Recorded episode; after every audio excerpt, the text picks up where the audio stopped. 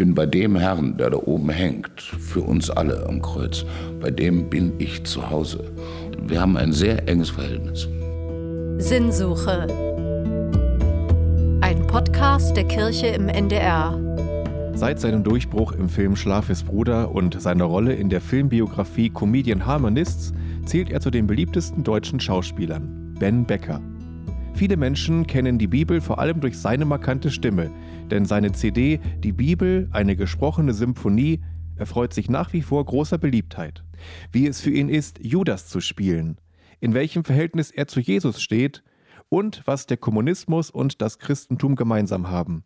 All das erfahren wir von ihm in dieser Folge von Sinnsuche, für die ich Ben Becker kurz vor seinem Auftritt im Hamburger Michel getroffen habe. Ja, herzlichen Dank, dass Sie sich zu dem Interview noch Zeit nehmen, kurz vor Ihrem Auftritt hier im Hamburger Michel, Ben Becker. Ja, ich danke Ihnen äh, für die Unterstützung, die tatkräftige. Ich habe gehört. Wir haben es äh, angekündigt, das ist wahr. Ich weiß. Eigentlich wollten Sie vor zwei Jahren hier sein, doch dann kam Corona ja. und dann war alles anders. Ja. Ähm, wie haben Sie diese Zeit eigentlich erlebt? Was macht man da, wenn man nicht auftreten Nun, kann? die erste Zeit habe ich gedacht, ach, wie schön, du machst ein bisschen Urlaub. Aber nach drei Wochen war das Gefühl äh, wie weggeblasen und ich habe gedacht, was ist denn nun, warum steht kein Auto vor der Tür? Dann habe ich angefangen, äh, wie so eine alte Oma mit Lego zu spielen. Und, äh, aber auch das verbrauchte sich. Also irgendwann war ich, bin ich angekommen bei Lego für Erwachsene. Und äh, also ich bin mathematisch gar nicht, äh, überhaupt nicht äh, äh, begabt. Aber dann habe ich den einen oder anderen Schaufelbagger zusammengebastelt. Aber auch das brachte nicht wirklich Erfüllung. Dann habe ich angefangen zu malen. Da sind sehr schöne Dinge bei entstanden. Aber irgendwann, wie gesagt, habe ich eigentlich das Auto vor der Tür, das sagt, Benji, komm, wir müssen los, wir haben einen Auftritt, habe ich ver vermisst. Und äh, das wurde irgendwann wirklich zur Qual. Also sprich, ging in Richtung geradezu in eine depressive Richtung, weil wenn man nicht mehr gefragt ist oder nicht mehr gebraucht wird, äh, dann tut das, kann das sehr wehtun. Und das ging bei mir durchaus an die Grenze. Insofern war ich froh, es kam so ein kleiner Lichtblick November letzten Jahres. Da war ich dann in einer Kirche in Leipzig. Da war zum ersten Mal tatsächlich wieder ausverkauft. Das war also nicht nur für mich, sondern auch für Zuhörer und Zuschauer ein Segen. Also die waren sowas von glücklich, dass man das erleben durfte. Und äh, jetzt hier gerade im Hamburger Michel wieder auftreten zu dürfen, der mir unheimlich viel bedeutet. Also ich saß gerade, ich darf ja, habe die wunderbare Position, ich saß gerade im Kirchenschiff mittig oder kurz vorm Altar, im Altarbereich und habe kurz sinniert und nachgedacht und das ist schon eine, eine wahnsinnig große Ehre und, und eine Schönheit, die sich da vermittelt. Äh, das stimmt mich dann doch schon wieder glücklich. Und ja auch Ihre alte Heimat. Unter anderem, ja. Wie ist das in einer Kirche nun aber ausgerechnet den Judas zu spielen? Ihr Programm heißt Ich, Judas. Sie schlüpfen in die Rolle des wahrscheinlich umstrittensten Mannes der ganzen Bibel. Die einen sagen, er ist schuld an allem, er hat Jesus verraten, er hat ihn ausgeliefert, er ist dafür verantwortlich, dass Jesus gekreuzigt wurde. Andere Walter Jens zum Beispiel hat einen Monolog geschrieben, eine Rede geschrieben, die besagt, eigentlich war das doch alles Gottes Plan. Und Judas hat es eigentlich genauso gebraucht wie Jesus selbst. Ja. Wie ist es in diese ganz besondere spezielle Rolle zu schlüpfen und zu sagen, naja, nur erstmal, also um ähm, mit meinem Kollegen, mit meinem verstorbenen älteren großartigen Kollegen Rolf Beusen zu sprechen und das ist jetzt gar kein Affront gegen Sie. Äh, ich kenne das. Äh, das kommt auch im Fernsehen immer wieder. Also man schlüpft nicht in eine Rolle. Verzeihung. Ja, das ist, schlüpfen tut man in ein Pyjama eventuell, aber nicht in eine Rolle. Eine Rolle erarbeitet man sich und setzt sich damit auseinander und genauso setzt man sich auseinander mit dem jeweiligen Autor, Schriftsteller, der das verfasst hat, mit der Geschichte, der Zeit, und warum gewisse Fragen gestellt werden. In diesem Falle ist es halt Walter Jens, der die Schuldfrage des Judas Iskariot in Frage stellt. Und diese Schuldfrage, die geht uns meiner Meinung nach alle etwas an. Ja, wir alle können uns da an die Nase fassen und sagen, inwieweit habe ich denn Schuld? Oder wie, inwieweit oder wie schnell verurteile ich? Wie schnell geht das? Und das ist eine sehr zeitgenössisch, auch gerade heute in Kriegszeiten, äh, eine sehr, eine sehr aktuelle, äh, spannende Frage, die sich meiner Meinung nach momentan zu wenig Leute stellen. Also das Hinterfragen von Schuld. Wer bin ich? Wie weit habe ich mich aus dem Fenster gelehnt? Äh, wie weit bin ich tatsächlich schuldig? Verheimliche das aber? Oder wie weit habe ich damit meine Nöten umzugehen und es nach außen äh, preiszugeben? und zu sagen, Entschuldigung. Ja. Also die Infragestellung von Schuld und auch die Infragestellung von äh, einem richterlichen Spruch, du bist schuldig, die steht hier, glaube ich, im Mittelpunkt. Und das finde ich, das lohnt sich, sich da Gedanken drum zu machen. Ähm, insofern verlassen wir da auch die Geschichte, äh, also die biblische Geschichte des Judas, sondern sind hier und heute bei jedem Einzelnen. Und deswegen, glaube ich, läuft der Abend so gut. Und das bedeutet, dass Sie sich in der Vorbereitung der Rolle quasi auch mit Ihrer eigenen Schuldgeschichte auseinandersetzen mussten? Habe ich das richtig verstanden? Ja, also mit, mit, mit meiner Schuld als auch mit der Zeit, in der ich mich befinde und was passiert um mich rum. Also als Schauspieler interessiert mich das ja. Ich bin ja ein Beobachter. Ich beobachte ja Menschen. Wie bewegt er sich? Wie geht er? Ist er ein guter oder ist er ein böser? Und wenn er ein böser ist, warum? Und so, das ist ja eine Beobachtung und ich spiegel das ja sozusagen, egal in welche Rolle, ich sage jetzt nicht schlüpfe, ähm, ich mich begebe, spiegel ich das ja irgendwie auf der Bühne wieder. Also man kann sich da, wenn ein Schauspieler was zeigt, irgendwo wiederfinden. Und trotzdem geht das ja über meinen Spiegel, meine Beobachtung. Das heißt, ich gebe ähm, also meine, nicht meine Meinung, aber äh, die Art und Weise, wie ich es sehe, packe ich natürlich in meine Kunst rein. Und das hat immer was mit Gesellschaft zu tun, mit Geschichte, mit dem, was passiert da draußen. Was sehe ich? Was sehe ich tagtäglich in den Nachrichten? Was sehe ich auf der Straße? Was sehe ich, wenn ich das Fenster aufmache heute Morgen und aus dem Hotel gucke? Da fährt ein Bentley vorbei, da liegen so Handschuhe drauf, da ich, das ist ein schönes Auto. Und dann frage ich mich, wer fährt den eigentlich? Und so. Man beobachtet. Das geht nicht einfach so an mir vorbei und wird wieder weggeworfen, sondern ich versuche das zu verarbeiten. Und damit natürlich auch eine Schuldfrage. Warum macht jemand das und das? Warum klaut jemand eine Handtasche? Warum geht jemand, warum sitzt jemand am Hauptbahnhof oder am Steintor auf der Straße?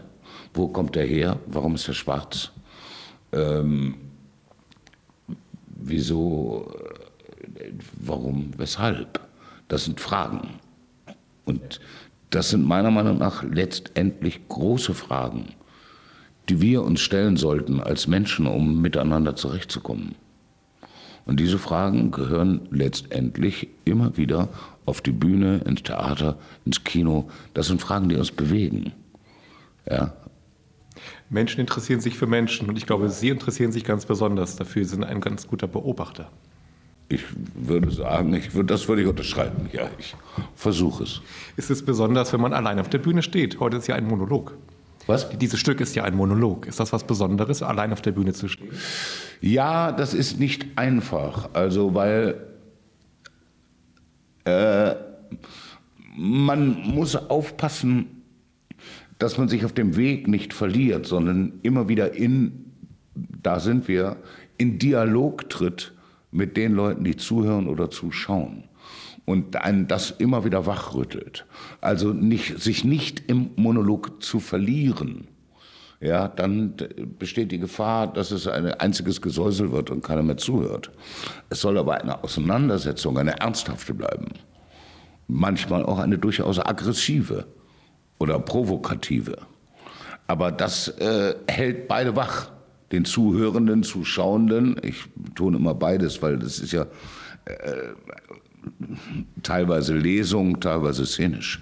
Aber so, dass beide Partner, also dass beide aktiv bleiben. Die Leute, die mir beim Agieren zuschauen, zuhören und ich oben, der äh, ja nicht zum 100, zum 1001. Mal Märchen erzählt. Ich bin ja auch lange Zeit Gemeindepastor gewesen und für mich war es immer ein Unterschied, ob die Kirche voll oder leer war und auch welcher Kirchenraum das war. Ja. Und ich kann das nachvollziehen und da sagen Sie, ob ich da richtig liege. Wenn ich auf der Kanzel stand, macht es schon einen Unterschied, ob ich das Gefühl habe, die Gemeinde geht mit, sie versteht, was ich sage, sie, sie, Ja. ist irgendwie in der Predigt mit drin oder sie schweifen ab. Das macht auch was mit mir. Merken Sie das auf der Bühne auch? Ja, ich wäre ein guter Prediger gewesen. Aber ich muss Ihnen sagen, auf der anderen Seite ist es scheißegal, wenn ich das Wort so direkt sagen darf, ob da zwei unten sitzen oder einer oder ob Sie 150 haben. Weil das, was Sie zu sagen haben, das müssen Sie ernsthaft und lebhaft mitteilen wollen. Müssen Sie. Ja, weil ansonsten sie, treten sie ja am Sonntag nur ihren Dienst an. Und ein Pfarrer, ein Prediger, der dienstags seinen Sonntagsantritt äh, absolviert, äh, der interessiert mich nicht. Ja, das ist also ein guter Prediger oder ein guter Pastor zu sein. Also ich, ich gucke da immer sehr genau. Und da gibt es ganz tolle. Also ich bin ja auch selber manchmal ins Kloster oder, ne, ich habe, also ich kann schon, also ähm, ich bin immer noch Kommunist. Das ist aber nicht so weit weg vom Christentum. Äh, die haben viel gemeinsam. Und ähm, zwar die Liebe und die Ernsthaftigkeit zu, zum menschlichen Zusammenleben und zum menschlichen Sein und wie gesagt zur Liebe. Und wenn man die so mal eben runterblabbelt oder so, das funktioniert nicht. Man muss schon was wollen. Und da geht es nicht darum, ob der Laden jetzt ganz voll ist oder ob ich das Pech habe, dass nur 50 Leute kommen. Bei mir ist natürlich der Fall, wenn nur 50 Leute kommen, bin ich echt in der Soße, weil ich muss ja draußen ein bisschen Technik aufbauen.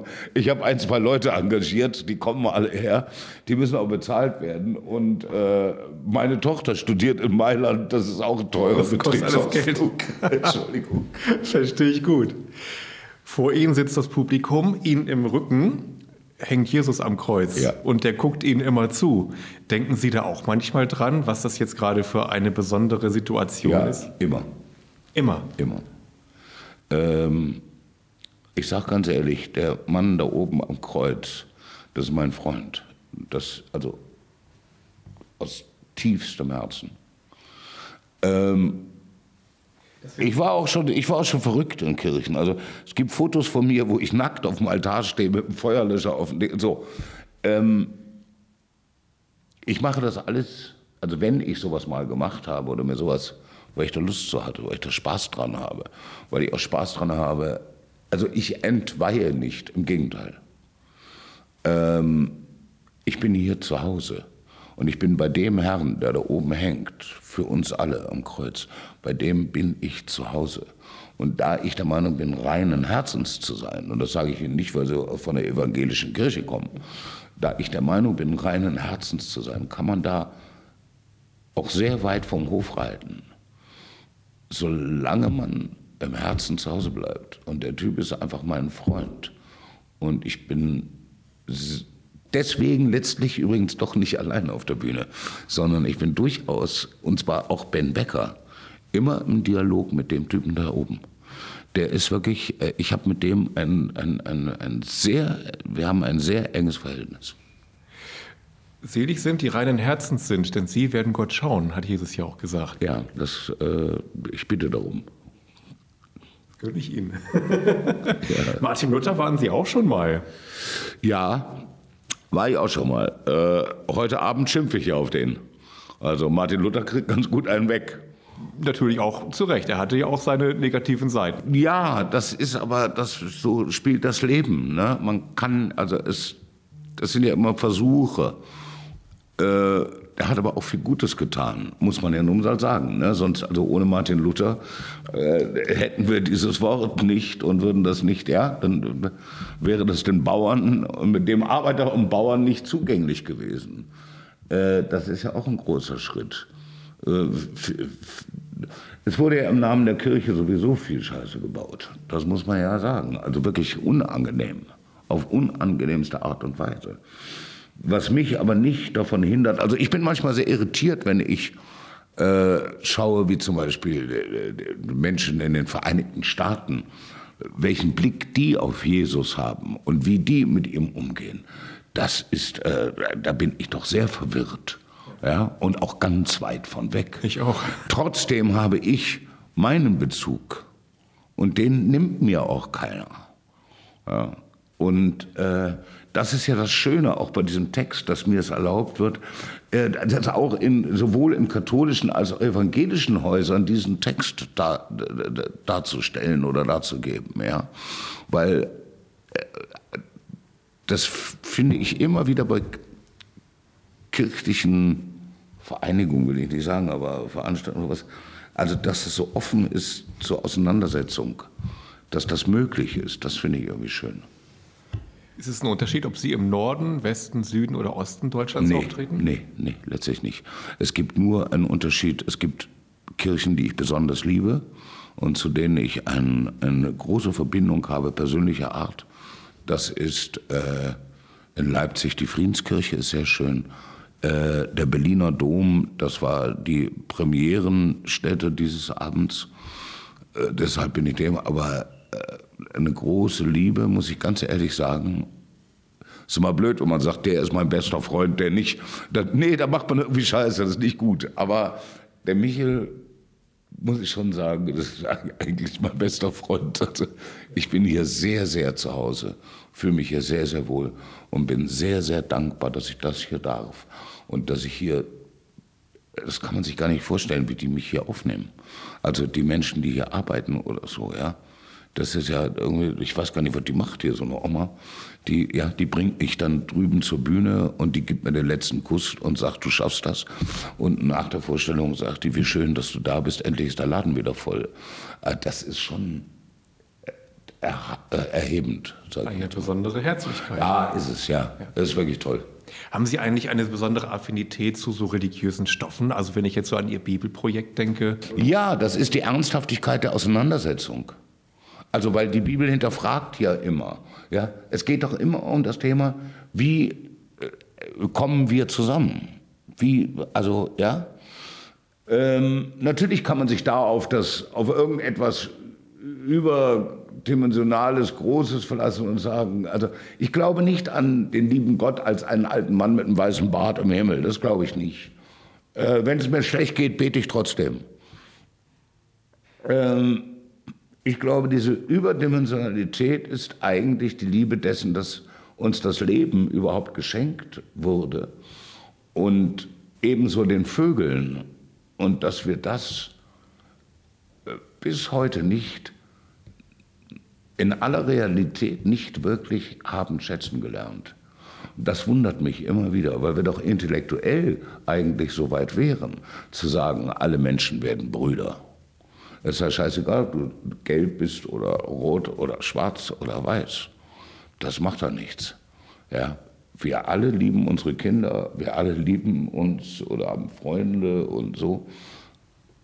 Warum brauchen wir Maschinengewehre? Das ist die große Frage, die dahinter steht. Und äh, diese Frage stellt eben auch, die steht halt auch in der Heiligen Schrift.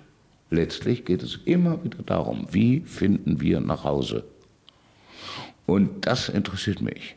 Und deswegen habe ich auch zur Heiligen Schrift, ich will, das hört sich jetzt so heilig an, gefunden, will ich gar nicht sagen, aber deswegen interessiert mich das immer wieder. Von Haus aus war es Ihnen jedenfalls nicht in die Wiege gelegt. Sie sind, haben Sie mal gesagt, alt 68er und. Ja, Kind 68er, ne? Also so, die waren Hippies und äh, mein Vater hat sich dann, äh, also ich komme aus dem Theaterhaushalt, man hat sich aber sehr früh politisch auseinandergesetzt. Und ähm, also ich sage dann immer so leicht provokativ, ich komme aus einem kommunistischen Haushalt, ja was ja heute schwer in Frage zu stellen ist oder seit langer Zeit. Das hört sich aber schön an.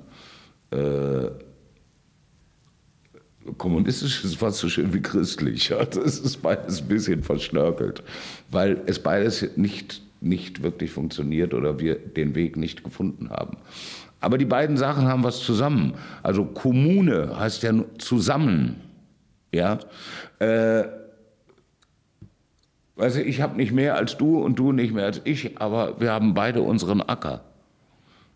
Und das, da, da kommen wir irgendwie leider nicht hin. Da können wir beide nichts dran machen. Sie machen Radio, ich mache Theater. Und wir weisen darauf hin, mit all unserer Liebe. Was soll man machen? Sie machen Theater, Sie machen ja noch viel mehr. Also ich habe gestaunt. Das wusste ich ehrlich gesagt alles nicht, dass Sie auch noch Kinderbücher geschrieben haben, hm. dass Sie mal in Musikvideos mitgemacht haben, Synchronsprecher, Sänger, Bücher, Fernsehserien, Fernsehfilme, Kinofilme, Hörspiele, Hörbücher und Theater. Ja. Machen Sie irgendwas davon am allerliebsten oder sind Sie das Nein, alles gleich? Immer eins, eins nach dem anderen und alles zu seiner Zeit. Äh, nebeneinander fahren kann man das gar nicht. Also das funktioniert nicht, weil dann, dann, dann kommt man vom Gleis ab. Ja, sondern man muss sich auf irgendetwas konzentrieren und sagen, gut, das ist die nächste Aufgabe, das mache ich jetzt. Äh, ich schreibe ja nicht permanent Kinderbücher. Das war eine Zeit lang, da habe ich gesagt, ah, dann ist diese Figur entstanden und dann bin ich da dran geblieben und äh, das verarbeitet dann ist auch gut. Aber es macht mir schon Spaß, mich sozusagen, was die Kunst angeht, in, also, hey Mama, I want to have that pink elephant over there. Also ich gehe da durch den Laden und sage, oh, da gibt es Farben, da kann man malen, da ist ein Füller, da kann man schreiben. Huch, was ist denn das für ein Buch, das kann ich lesen. Oder äh, schmeiß mal die Kamera an, ich habe was zu sagen oder will mich verkleiden. Also das macht mir, das ist schon ein großer Abenteuerspielplatz, der mir Freude bereitet und äh, wo ich mich auch manchmal durchaus, wie Sie wahrscheinlich wissen, weit aus dem Fenster lehne. Also manchmal verbrenne ich mir die Finger. Ja, also wenn man mir vorwirft, jetzt sagt er die bösen Onkels an oder so. Ich sage Ihnen, Herr Vogt, äh, wenn ich rechts rieche, bin ich auf der anderen Straßenseite. Also ich weiß schon ganz genau, was ich mache. Und äh, mag es auch durchaus dabei manchmal zu provozieren oder anzuecken oder so. Das, äh, da habe ich keine Angst vor. Hätten Sie sich irgendeinen anderen Beruf vorstellen können als den, den Sie jetzt ausüben? Ich wäre gern der erste Mann im Weltall gewesen, Juri Gagarin. Aber ich hätte auch gesagt, ich grüße die Welt und ich grüße Anna Magnani. Das kann man nicht besser machen. Allerdings. Sie erinnern mich total an Otto Sander. Ja, das ist ja nur auch, der hat mich ja auch, das ist ja mein bester Freund und größter Lehrer gewesen. Ich weiß, aber auch jetzt vom Äußeren immer mehr und von der Stimme, also. Ja, den Bart habe ich jetzt wegen einer neuen Rolle, aber es ist, ja, das ist wie, wie sagt man, äh, wie das Hund so, wie der Hund so das Herrchen. Ne?